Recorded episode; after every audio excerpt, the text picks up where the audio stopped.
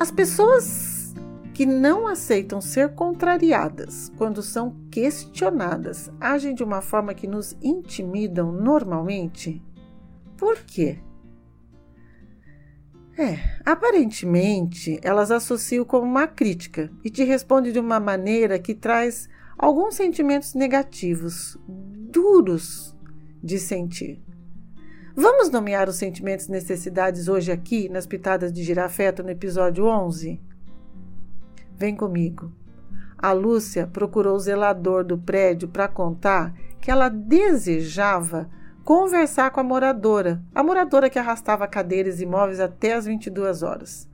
Aí ela disse por Marco Antônio, zelador: O senhor pode me ajudar a fazer esse contato?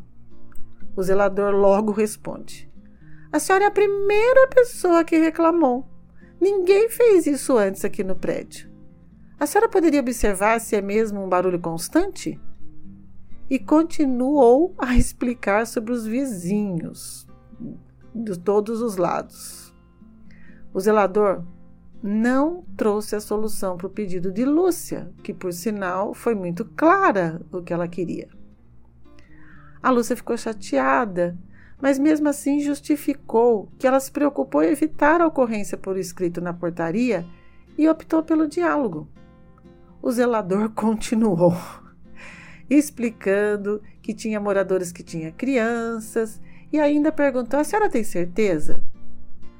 Pois não tem morador no apartamento de cima. Com essa comunicação, o que era uma necessidade não atendida transformou-se num atrito. Quais eram as intenções do zelador?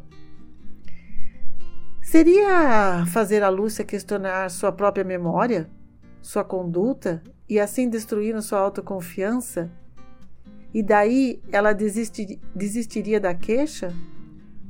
Ou não? Pode ser que o zelador respondeu de forma automática?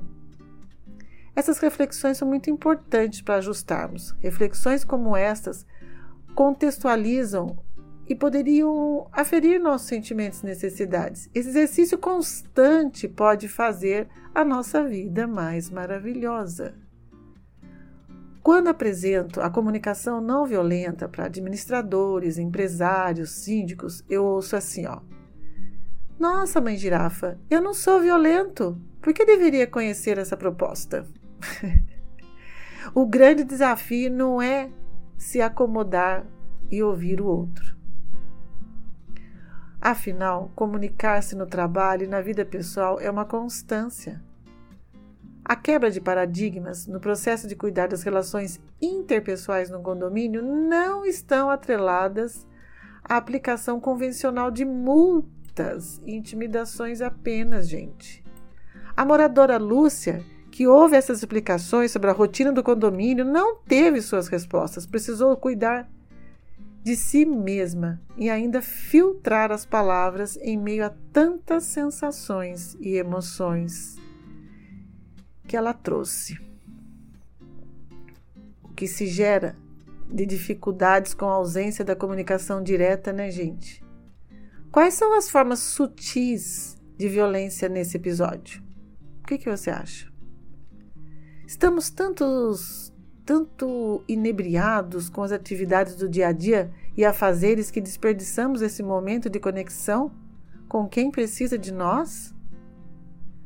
Assim merece ser lembrado que as pitadas de girafeto traz reflexões para abrir trilhas de diálogos com você. Qual é o seu caso? É parecido com esse?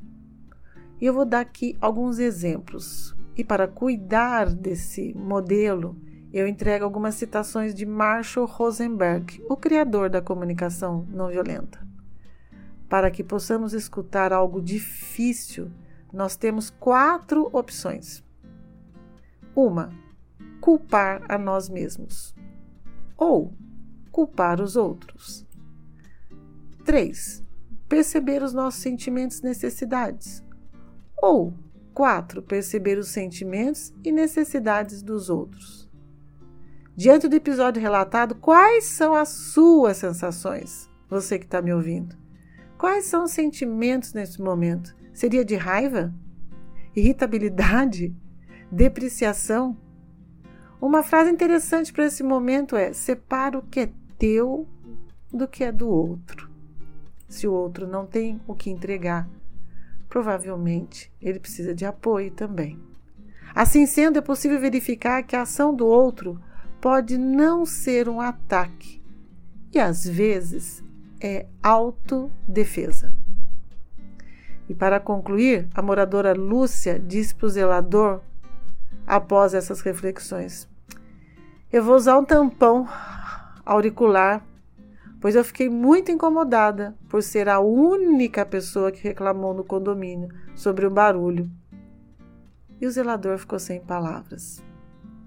Afinal, a forma como a moradora ouviu essas respostas do síndico valida seus sentimentos e suas necessidades de apoio, de bem-estar, de compreensão ou não? Eu quero a sua resposta. Você pode me escrever? Você pode entrar em contato com a mãe girafa? Eu vou ficar muito feliz. Eu sou Arlete, aqui no Dalpino. Até o próximo episódio, na próxima quinta-feira. Obrigada.